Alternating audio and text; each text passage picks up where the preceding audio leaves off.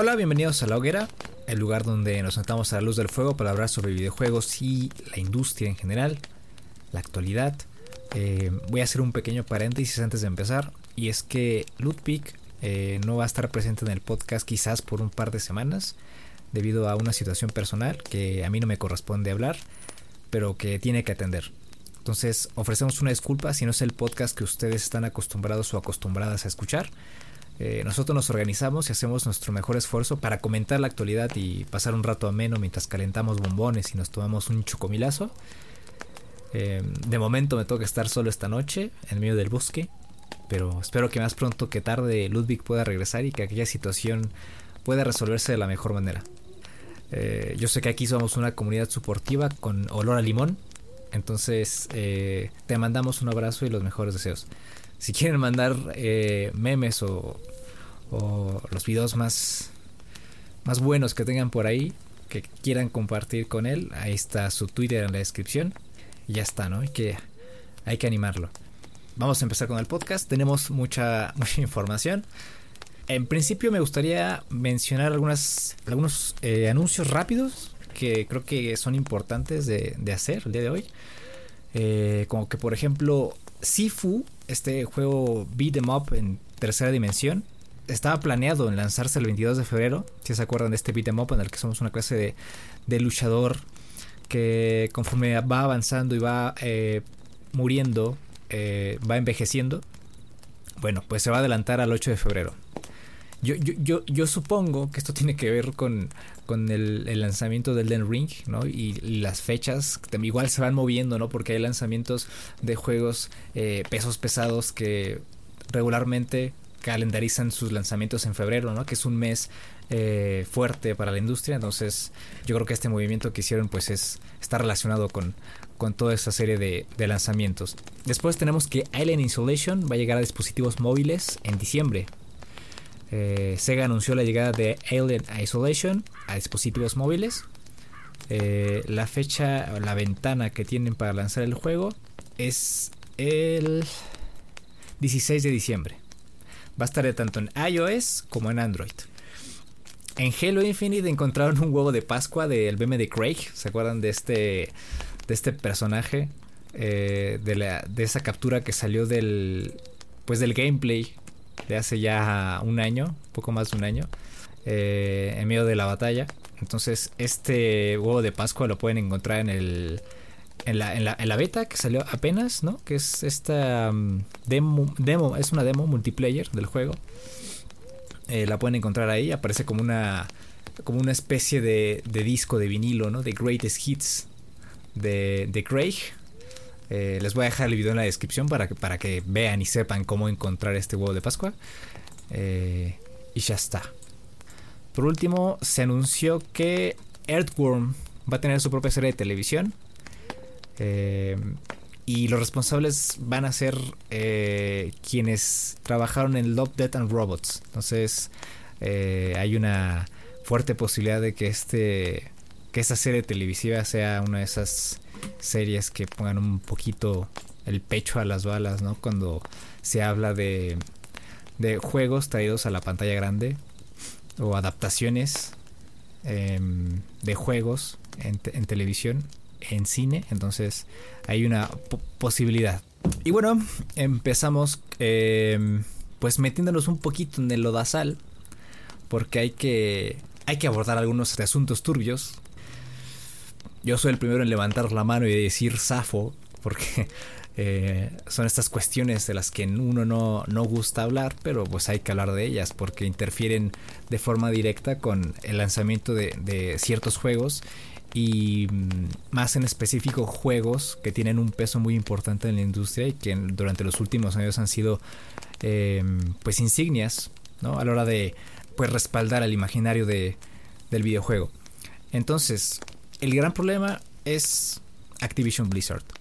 Y ya muchos han hablado de todo esto en relación a Bobby Kotick, el CEO de Activision Blizzard. Y es que ha habido una serie de, de eventos que han ido tambaleando ¿no?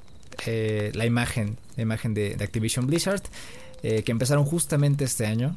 Eh, ya ha habido antes demandas y ciertos movimientos ahí medio turbios en relación a Activision Blizzard, pero nada como lo que se ha destapado durante los últimos días y este año en general. Les voy a soltar un poquito, más o menos, una cronología de los sucesos que, que más o menos pues comenzaron todo este, todo este movimiento dentro de Blizzard y que por supuesto están relacionados con los retrasos de Overwatch 2 y Diablo 4, que son retrasos que por supuesto que, duelen, ¿no? Bueno, si es que hay gente que, sigue jugando Overwatch, eh, que lo dudo. Eh, incluso ahí tengo ahí algunas, algunas eh, teorías y predicciones, pero eso vamos a hablar un poquito más adelante. Les cuento. El 22 de julio, el Departamento de Vivienda y Empleo Justo de California, que sería como la FEPADE ¿no? de, Estados Unidos, impuso una demanda a Activision Blizzard eh, los acusaron de fomentar una cultura de fraternidad.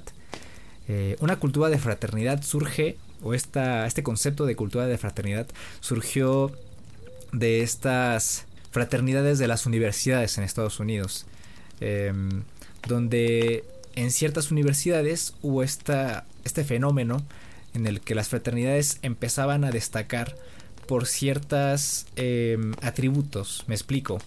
Em, había fraternidades que se dedicaban a planear las fiestas en las universidades. Había fraternidades que se dedicaban a, hacer X cosa, ¿no? Se especializaban en algo, ¿no? Pero eran cosas eh, que por supuesto estaban fuera del ámbito académico. Eh, en donde pues, también había una serie de, de rasgos, ¿no? Como la masculinidad tóxica, muy relacionado con el falocentrismo y toda esta eh, situación, ¿no?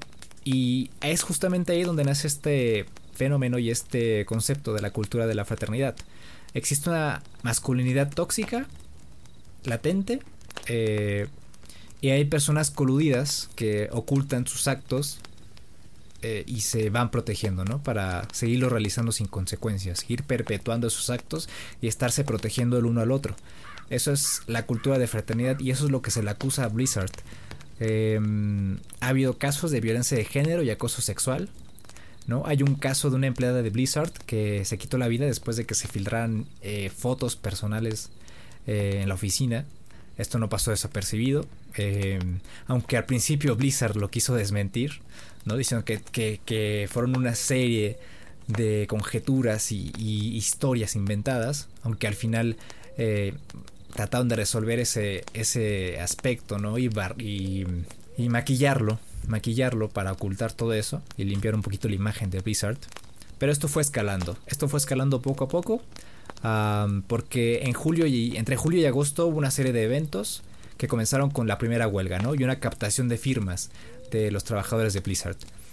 Entonces en Blizzard, eh, pues comenzaron a, a juntar firmas para pues tratar de de llegar a pues una resolución, ¿no? Para que mejore el clima laboral en Blizzard, para tratar eh, de raíz, ¿no? Y, romper con ese, pues con ese entorno laboral tóxico y de violencia de género que hay en Blizzard. Y pues hubo una huelga. Eh, Luis Barriga, el director de Diablo 4 y el diseñador en jefe de, de WoW, Jesse McCree, que ustedes sabrán que todo esto derivó también en que se cambiara el nombre de McCree en Overwatch, em, pues fueron despedidos por estar relacionados con, un, con el famoso caso de la Cosby Suite. No sé si ustedes se enteraron, pero eh, hubo un caso porque en la BlizzCon de 2013 eh, se reunieron varios ejecutivos y algunos líderes en una habitación de un hotel cuando se celebró la BlizzCon.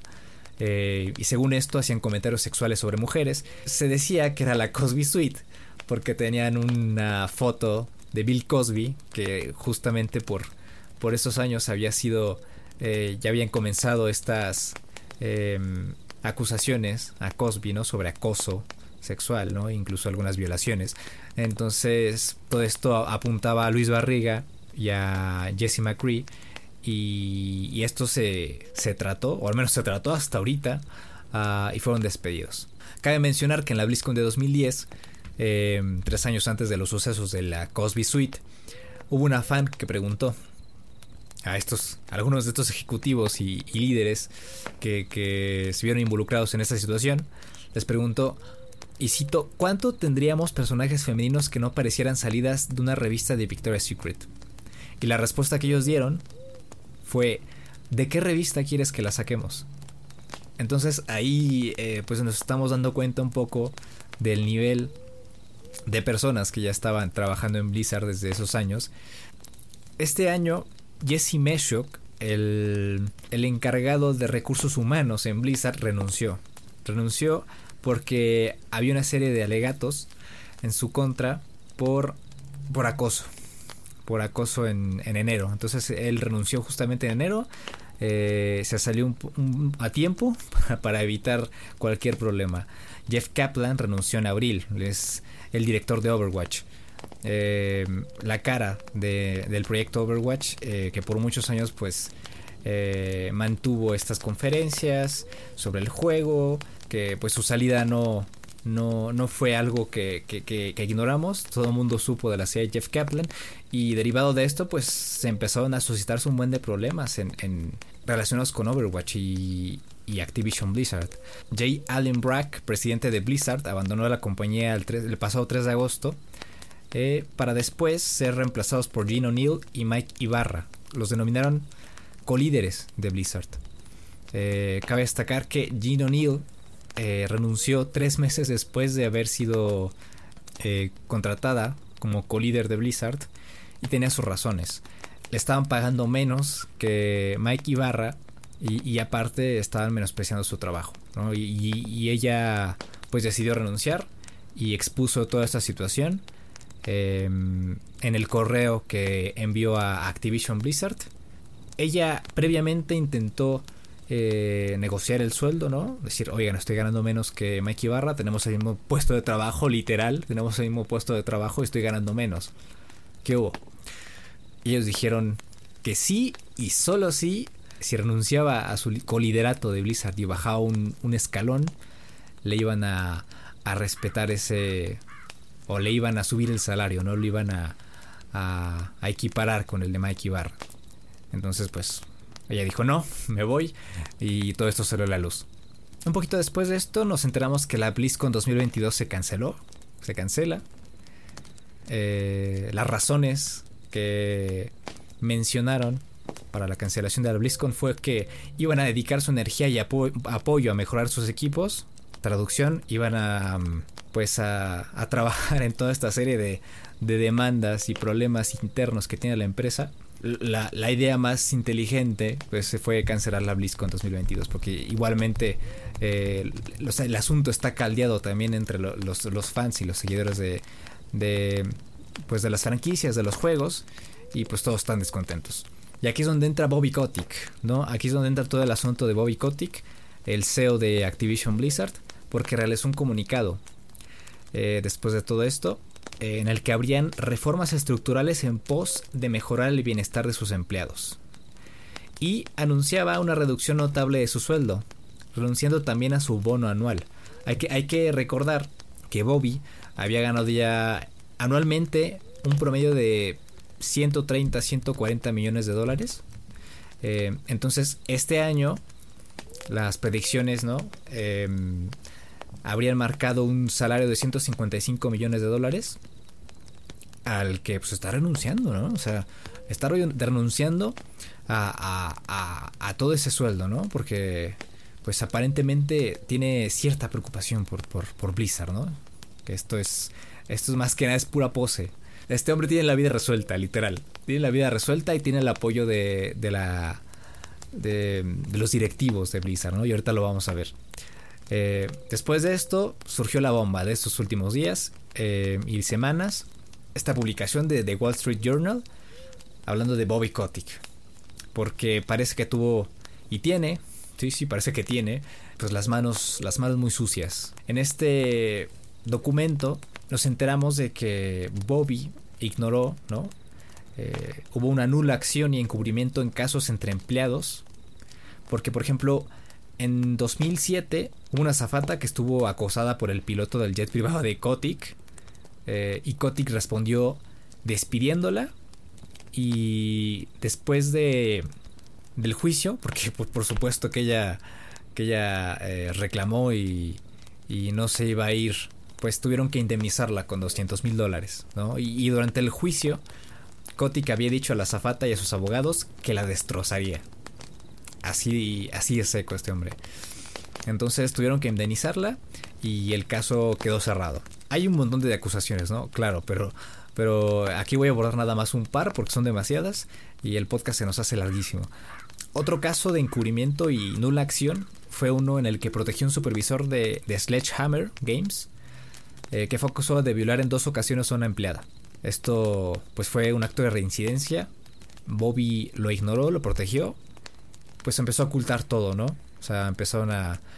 Y cabe mencionar, ¿no? En relación a esto, eh, cuando Gene O'Neill renunció como co-líder de Blizzard eh, y envió este correo del que hablamos hace un momento pidiendo su, su dimisión, eh, denunció que Kotick había asistido a una fiesta de un equipo de Activision en 2007, justamente el mismo año en el que sucedió el, tema de pues del jet privado, que asistió a una fiesta con strippers, con varios, varios del equipo de Activision en 2007. Ignoró una carta firmada por 30 empleadas de la división de eSports, quienes describieron tocamientos indeseados, además de ser excluidas de reuniones. O sea, aquí, aquí Bobby, aquí Bobby tiene, aquí Bobby nada más tiene, tiene ojos para otras cosas. Este hombre sabe bien cuáles son sus prioridades. Eh, y bueno, ¿cuál fue la respuesta de Blizzard durante estos días? Eh, pues respaldan a Bobby Kotick, ¿no? Respaldan a Bobby y mencionan que, que, confían en su liderazgo y en su forma de trabajo. Se mantienen firmes a la decisión de mantener a Bobby Kotick cuando actualmente nuevamente, hay firmas, hubo una huelga, eh, ya van más de 1300 firmas en un documento que incluso ustedes pueden encontrar en Google Drive. Obviamente no pueden participar de él si no eh, es enviado a ustedes directamente, pero pueden ver nombre, posición y todos los datos de las personas que están a favor ¿no? de la dimisión de Bobby Kotick. La cantidad de empleados contabilizada a este año es de 9000, 9300 empleados, si no mal recuerdo. Y hasta ahorita las firmas suman 1300, como menciona. Entonces, pues seguramente esta, esta, esta cifra va a, va a seguir subiendo. La cantidad de personas que están em, descontentas eh, con Bobby y con la, la directiva de Activision, pues es total y seguramente esto va, va, a ir subiendo. Justamente eh, durante estos días he estado leyendo un libro que se llama Press Reset de Jason Schreier, nuestro querido Jason Schreier, del cual ya les había hablado em, pues de, su otro libro que es Blood, Sweat and Pixels eh, y la relación amor-odio que tengo con, con este periodista. Pero bueno, en este libro de Press Reset habla sobre justamente todas estas cuestiones de clima laboral, eh, como los desarrolladores, los artistas, los, empleados de las diferentes em, compañías, pues tienen un problema muy grande, ¿no? Porque regularmente son em, víctimas de despidos, por lo regular pasan por, por dos o tres trabajos cada cinco años. Eh, entonces, eh, toda esta serie de, cuestiones pues van eh, en relación a las decisiones de los directivos, ¿no? Quienes tienen que mantener eh, cifras, ¿no? En sus años fiscales. Eh, tienen que mantener cierta, ciertas cantidades. Obviamente igual tienen proyecciones ¿no? relacionadas con su bolsillo. Entonces, si este año no gano, si, si este año gané 35 millones, el próximo año tengo que ganar 60. Si el próximo año no gané 60 millones, fue un desastre, ¿no? O sea, pude haber ganado 40, pude haber ganado 30, pero si no duplico mi ganancia o si no mejoro mis ingresos exponencialmente, todo ha sido un desastre, ¿no? Y, y por supuesto, ¿no? La culpa, la culpa es de los empleados. La culpa es de los empleados, claro, ¿no? Sacrifican un poquito, ¿no? Un porcentaje de sus ganancias, porque la, brecha monetaria, la, la, brecha de ganancias entre los empleados y los directivos, a veces nosotros tenemos la, la creemos que tenemos la la dimensión, ¿no? De este entorno, ¿no? Capitalista, ya sabemos, ¿no? Estos cerdos, ¿no? Ganan millones y, los de abajo eh, ganan muy poco. Pero cuando empieza a ver los números es, es terrible, es terrible esta situación. Claro, ¿no? Les dan, les dan sus beneficios, les pagan bien, o sea, les dan sus, les, dan su compensación, ¿no? Correcta, ok, de acuerdo a la ley, porque no les cuesta, no les cuesta y, y les sale más barato todo este tema y ellos pues mantenerse, ¿no? Mantenerse con esas ganancias. Este libro habla sobre mm, el tema de Irrational Games, ¿no? Con Bioshock. Los juegos fueron un éxito. Bioshock 1, 2, Infinite. Bueno, Infinite un poco menos, ¿no? Que, los, que los dos primeros. Pero aún siendo Bioshock Infinite un proyecto difícil, complicado para, para los empleados y para, para todos en el estudio, eh, al final, eh, por la pues porque Kurt Levine tuvo que partir, que es el, es el director de Bioshock, disolvieron el estudio. El estudio no tenía proyección, no tenía identidad, no tenía forma si Levine no, estaba ahí, sin importar pues la situación financiera de los demás, de los empleados, de las personas. Eh, pues disolvieron el estudio y ya está, ¿no? Y, esta situación es, es, común, es común y, y es más común de lo que parece pues es, importante también estar tanto informados de estas situaciones, que por supuesto que, impactan en, cómo consumimos los juegos. Este libro igual aborda el tema de, de la transición de Activision, justamente, no, de, de EA, perdón, de trasladarse de los juegos de un solo jugador a los juegos como servicio. Ya es bien sabido, ¿no? La, posición de EA frente a esto. Eh, pasaron de juegos como Dead Space a juegos eh, First Person Shooter, eh, igual como servicio como Apex o, como el, Battlefront, el Star Wars. Empezaron a, pues apostar por las loot boxes. ya sabemos cómo es EA actualmente, no es un desastre.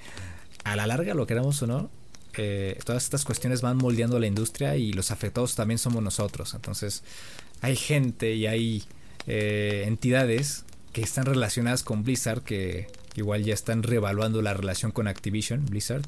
Estaba leyendo un, un artículo sobre Phil Spencer, ¿no? El jefe de, Xbox, mencionando pues que Blizzard eh, pues no está haciendo los esfuerzos necesarios para mejorar la, el entorno laboral, el clima laboral y las, las, condiciones de sus trabajadores. Y a esto también se sumó Jim Ryan, ¿no? el jefe de, de PlayStation. Entonces, en resumen, todo este tema de Blizzard nos afecta a todos, afecta a la industria, afecta a muchas personas. Y pues ya está, ¿no? Bobby Kotick es, es terrible. Eh, esta situación es, es tremenda, es un lodazal. Y esperemos que haya alguna, alguna señal, una, una, una lucecita al final del camino y haya algún, algún cambio ahí. Pero pues está, está difícil, ¿no? Yo, yo, yo personalmente veo más fácil que, que se cancelen, se cancele Overwatch 2 eh, y quizás Diablo 4, eh, que empiecen a, cerrar estudios. Pero bueno, eso ya sería un poquito, un poquito este, meternos en, terreno peligroso y, y, hablar más de la cuenta. De aquí nos pasamos a, a otro tema igual, igual un tanto oscuro, que es eh, Grand Theft Auto, The Trilogy, The Definitive Edition, desarrollada por Grave Street Games que estos de Grave Street Games, Groove, Groove Street Games eh, son los que hicieron los ports en móviles de los juegos de Rockstar, de Grand Theft Auto 3, en, iOS y Android. Eh, y entonces, ahora, el contexto es la celebración del lanzamiento del tercer juego de, de Grand Theft Auto. Ah, entonces se lanzó esta Grand Theft Auto The Trilogy, The Definitive Edition, ah, que incluye, sí, eh, esta versión que incluye el Grand Theft Auto 3, el Grand Theft Auto Vice City y el Grand Theft Auto San Andrés. Pues ahí Rockstar al principio mandó un mensaje, ¿no? Cuando lanzó este juego, de 10 párrafos, el mensaje de Rockstar, el famoso. Eh, y aquí hay un comentario de David Oña, que es un eh, periodista de IGN España, en el que menciona, ¿no? Que los dos párrafos dedicados, los dos primeros párrafos están dedicados al valor histórico de GTA, en relación al presente y al futuro de Rockstar. Los ocho restantes, dice David, como era de esperar, cumplen con el encargo de enumerar todas las novedades que trae consigo la celebración de este vigésimo aniversario. El 20% del texto hace referencia al legado y el 80% al negocio. Todavía nos vamos a meter a lo de azar. Un ratio que sirve como reflejo de la forma de proceder a la hora de, encarar esta revisión. Y después, eh, más adelante, en este artículo, dice, parece gobernar cierta desgana.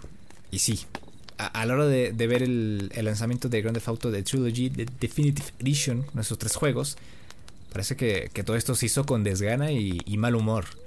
Eh, podemos ver ahí los modelos poligonales, para empezar, de, los, de, algunos NPCs, incluso de los personajes, parece que están inflados, como, como si fueran globos. O sea, parece que tomaron el modelo poligonal y le soplaron. Ah, también hay, hay, una cuestión ahí de distorsión corporal. Ahí, hay una captura de CJ arriba de una moto, ¿no? con toda la, la, la espalda rota, como en Z. Eh, y después tenemos también el caso del Tough Nut Donuts, ¿no? que es este local al que no podemos acceder, pero que tiene una dona y una tuerca. Entonces, en la versión original, supongo yo, ¿no? Y ese es, este es, este es mi, mi, yo tratando de adivinar, ¿no? Qué es lo que pasaba en la mente de los desarrolladores. Es que, como pues no había tantos polígonos, pues una dona se asemejaba más a una tuerca, ¿no? Hacer un círculo en los videojuegos siempre ha sido una tarea difícil, una tarea complicada. No hay círculo perfecto. Entonces pusieron debajo de la dona una tuerca. Y en la, nueva versión, en esta revisión, entre comillas, la tuerca parece un círculo. Y la dona, pues claro, ya es una dona, ¿no? Ya, ya tiene la forma de una dona. Entonces ahí el chiste se pierde, ¿no? La tuerca estaba en función de la dona y viceversa. Entonces ahí, pues ahí, ahí se nota que, que empezaron a automatizar ciertos procesos para desarrollar esta edición definitiva. Incluso hay, un, hay una página a la que yo acudo para descargar mods de Stardew Valley que se llama Nexus Mods. Eh, y hay un mod para que en esta versión, en esta revisión, tú puedas este, eh, recuperar el diseño de la tuerca y que la tuerca parezca una tuerca, ¿no? aunque la dona se vea circular. Este, ahí está el dato por si quieren acceder al mod. Incluso ahí les voy les voy a dejar el link en la descripción.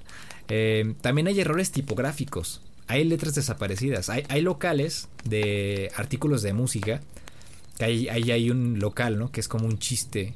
Porque en la versión original decía Air Guitars, ¿no? Guitarras de aire. Entonces en esta versión eh, se comieron la I y dice AR Guitars. Vamos a ir notando con este ejemplo y muchos otros el, el despropósito y la, mm, pues la nula atención de este estudio al que le encargaron el trabajo y por supuesto también la de Rockstar, ¿no? Que tiene que supervisar todo esto, dejarse ir así como como como fuera, ¿no? Así como sale, así como entra sale. También hay una mala iluminación en ciertas secuencias. Hay, secuencias en, las que la iluminación no es la adecuada y se pierden los escenarios totalmente. Em, hay un dato muy curioso eh, porque el mapa del juego, si tú te subes a un avión, como, como antes, había esta limitación de la distancia de dibujado por obvias razones, ¿no? Y limitaciones técnicas, no podías llegar a ver, eh, eh, pues, muy lejos, pues estaba esta, esta neblina, ¿no? Que ha estado presente en muchos juegos y hasta la actualidad se usa, que es para un poquito resolver ese problema de la distancia y que los escenarios parezcan este, orgánicos, que no haya ningún problema ahí y que también haya cierta profundidad, ¿no? Porque, por ejemplo, en Kenshin Impact hace no mucho estaba viendo un video donde desactivaron esta, esta niebla ¿no? En Reddit algunos decían, no, pues que se ve mejor, ¿no? O sea, puedo ver todo el terreno. Eh, como las consolas de nueva generación permiten eso y más, ¿no? Puedes, puedes ver, te puedes permitir distancias de, dibujado más, pues más, más largas. Es un total despropósito quitar la niebla porque le da cierta profundidad. No, no, no tiene chiste tener que estar viendo hasta la playa o la isla más lejana cuando estás eh, lejísimos. Es, un despropósito total. Y aquí, en esta, en esta versión, quitaron la, neblina. Y justamente eso es lo que se siente. Se siente raro. Eh, hay una ausencia de profundidad en el mapa. Otra cuestión es que la lluvia de, esta nueva versión es, es muy gruesa. Es muy gruesa y es blanca. Entonces, cuando llueve, la lluvia obstaculiza la visión, ¿no? Realmente no puedes ver más allá de tu nariz. Eh, es difícil manejar un coche en, en esta versión. Y, incluso hay un mod eh, de Doom, hay un modder que en YouTube apenas hizo un video burlándose de esta, de esta lluvia que tituló Doom Lluvia Definitiva. Entonces ahí pueden ver un gameplay de Doom con la lluvia, la lluvia de, esta versión de Grand Theft Auto. Entonces te puedes dar cuenta que, que aún eh, girando en una esquina, no vas a poder ver al enemigo eh, que está a dos pasos de ti porque la lluvia es muy densa. Y también hay otro problema con la lluvia.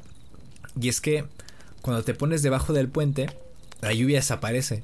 Te pones debajo a cubierto, en cualquier lado, o sea, en un puente, eh, puede ser en afuera de un local, lo que sea, cualquier cosa que, que pueda que pudiera servir como cobertura para la lluvia, hace que desaparezca la lluvia. Se va, ya no existe. No recuerdo si también desaparece el sonido, el efecto de sonido, pero sí, sí desaparece la lluvia.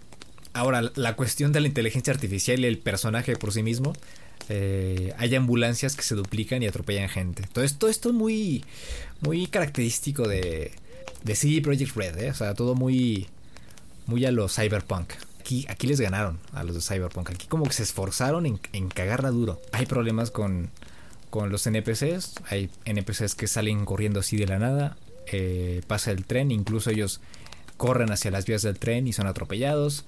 Eh, hay un video muy, muy, muy cagado en el que mm, CJ va en una moto y de repente al pasar por dos NPCs, estos como que se pegan a la bici de cierta forma, ¿no? Como que están eh, agarrados por un poste invisible. Eh, se quedan en una posición, no se mueven y, parecen como una extensión de la moto, ¿no? Entonces, arriba aparece un, una especie de, de malandro con, una, con un rifle y empieza a dispararles a los dos, pero por supuesto no les hace nada. Es como, como si te llevaras contigo un escenario de personajes y las acciones de un solo personaje eh, se ejecutaran y queda todo muy raro. También hay un, hay un buje específico eh, de CJ en el, GTA San Andrés en PlayStation 5. Si tú te subes una moto y cambias la, la, posición de la, de la, visión en primera persona, la cámara se fija en, el, en la cara de, de CJ. Todo lo de atrás se mueve eh, menos el busto de CJ, ¿no? Entonces puedes ver cómo pasa a lo largo de la, de la, calle, va atropellando personas, va provocando accidentes y, la locura atrás, la locura a espaldas de CJ, ¿no? Este, lo demás, el rostro de CJ es un rostro firme, es un poker face el tipo está calmado, tranquilo. Eh, es, un poco parecido al video de Anthony Hopkins, cuando se pone todo loco, que está, que está en YouTube, si no lo han visto. Eh, que hizo ahí un video medio random en internet, poniendo ahí una, música de, fondo. Es algo así. De cualquier forma, igual les voy a dejar el link en la descripción de este, de este. En general, esos son, esos son los problemas. Esos son los problemas de GTA ahorita. La respuesta de Rockstar ha sido bueno, un poco mejor, ¿no? Voy a decir un poco mejor. Pues mucho mejor, ¿no? Que la de Blizzard. Y es que los de Rockstar van a regalar las versiones originales para quienes hayan comprado el juego desde el launcher de Rockstar de forma gratuita. Si tú compraste la edición de, de Grand Theft Auto de Trilogy, de Definitive Edition, en el launcher de, de Rockstar, eh, vas a tener las versiones originales de los tres juegos.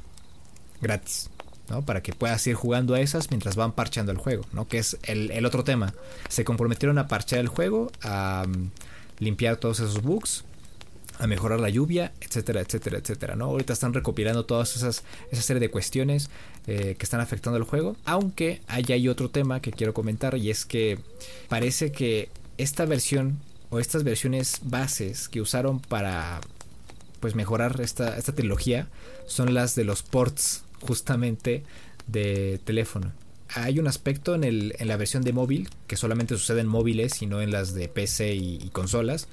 Que es que, por ejemplo, en San Andrés, con CJ, si tú sales, si tú saltas al agua, eh, cuando saltas hacia el agua, puedes ver cómo CJ atraviesa el agua y se va hacia abajo. En la versión de móviles, si tú saltas al agua, CJ cae al agua, pero se queda en la superficie. Entonces, en esta nueva versión, si tú saltas con CJ, te quedas en la superficie. Y es justamente lo que pasaba en la versión móvil. Entonces hay dataminers que han visto em, documentos y archivos que respaldan esta teoría. E incluso hay archivos y bugs que estuvieron presentes en las versiones originales y se mantuvieron incluso presentes en esta nueva versión eh, definitiva del juego. Entonces también denota toda esa, toda ese, esa falta de, de atención al juego y automatización de, de procesos para, para desarrollar esta, esta versión. Hablan mal ¿no? de, de, de Street Games y de la propia Rockstar. Em, y el otro lado de la moneda es que pues sí ha habido fans que se han pasado de la raya, ¿no? Y han ido directamente a acosar a los desarrolladores del proyecto en Twitter y en otras plataformas. Este tipo de, cuestiones, pues claro, ¿no? atañen a Rockstar y a, Grove Street Games. Pero pues mira, ellos hacen su chamba, ellos reciben direcciones, instrucciones y las ejecutan y ya está. Aquí, aquí quizás los implicados sean otros y de cualquier forma, ¿no? Si tú tienes nombre, dirección, eh, tipo de sangre, eh, número de seguro social de la persona, pues decidió hacer todas estas cuestiones, pues tampoco tienes por qué irlo a acosar y, inventarle madres y hacer todo este tipo de, cosas. Pero bueno, ni siquiera Cyberpunk se atrevió a tanto ¿eh? con, con todo esto. Y bueno, pues nos pasamos a unas noticias más, más alegres, más movidas. Como tu tía diciéndote que no seas pachuco y te pongas a bailar en la fiesta de fin de año. Em, pues sí, llegan los Game Awards. Yo honestamente no tengo una opinión formada respecto a los juegos, la mayoría de juegos que van a ser, eh, que son, fueron em, nominados, entonces no me voy a decantar o no me voy a tirar a hacer predicciones. Seguramente las voy a hacer eh, fuera de, del podcast y voy a ir ahí tirando al dedazo y tratando de adivinar. pero hay, hay, hay, ciertas cosas que, que, recalcar. Por ejemplo, el caso de, FIFA. ¿no? No, no entiendo por qué FIFA sigue siendo nominado en, la categoría de mejor juego de deportes. No ha hecho nada para mejorar su, su juego. El juego sigue siendo el mismo cada año, eh, con diferentes implementaciones, campañas. Em, pero ya está, ¿no? Sigue siendo el, el, mismo juego de siempre. Eh, otro caso importante, y creo que creo que es esto, esto me levantó un poquito el ánimo, fue lo de Inscription, que yo ya pues había, había vaticinado, ¿no? De cierta forma, que Inscription era uno de los mejores juegos independientes de este año y está nominado a Mejor Juego Independiente. Eh, y yo creo que lo, lo, lo, mejor de los Game Awards son las nominaciones. Eh, las nominaciones nos, nos, dan un parámetro de, para comprender cómo es el estado de la industria, eh, cómo, cómo de buenos son los juegos eh, en ciertos géneros y, que también están respaldados por los fans. Entonces, ver aquí Inscription eh, me, da mucha esperanza. también al lado de Inscription tenemos otros juegos independientes. Tenemos aquí a, mm, a, a, Kena Bridge of Spirits, que le tengo muchas ganas. A Loop Hero, a Dead Store, igual que, le tengo ganas. Y 12 Minus, que parece que se quedó corto. yo le tenía mucha fe a, 12 Minutes. Em, pero después de leer las críticas y ver algunos gameplays, em, se les enfrió un poquito el, panecillo a los Ganapurna. Pero bueno, eso ya es otro tema.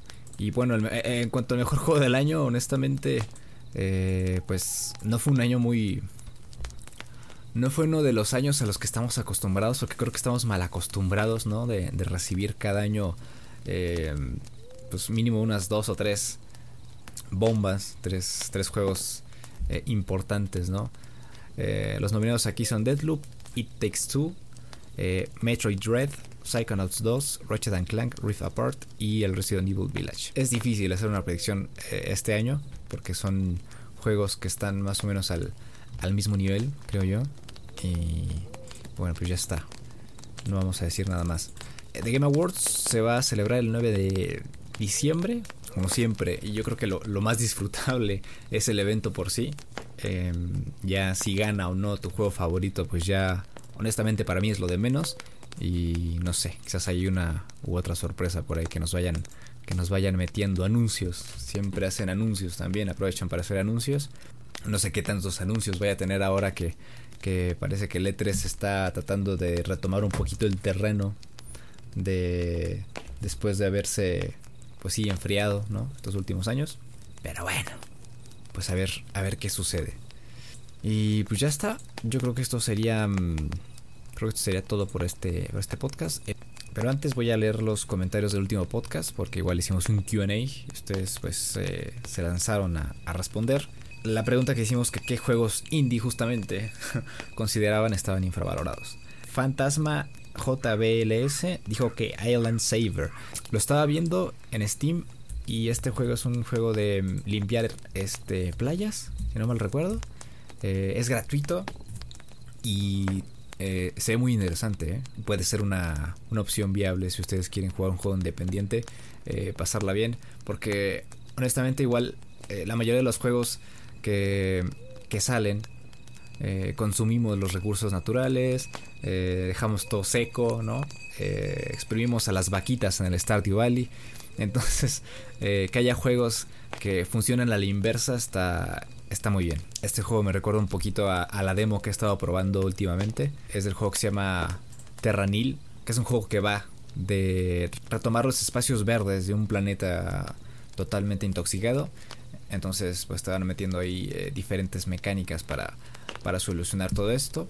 Obviamente, pues tiene su complejidad, entre comillas, porque tienes que optimizar los recursos que tienes y también optimizar el espacio y el rango eh, que cubren esas máquinas para eh, desintoxicar la, tierra, después plantar las semillas y crear biomas. Entonces, toda esa clase de juegos creo que son este, juegos que hacen mucha falta ver y pues muchas gracias a, a Fantasma. Pepe dice que Hollow Knight, yo honestamente creo que Hollow Knight no está infravalorado, creo que está bien recibido y la gente sabe del el pedazo de juego que es y ya está. Y nada, ya nos estaremos viendo entonces el sábado. Eh, cuídense, un abrazo, tomen agüita, eh, pónganse el cubrebocas y nos vemos fin de semana. Bye.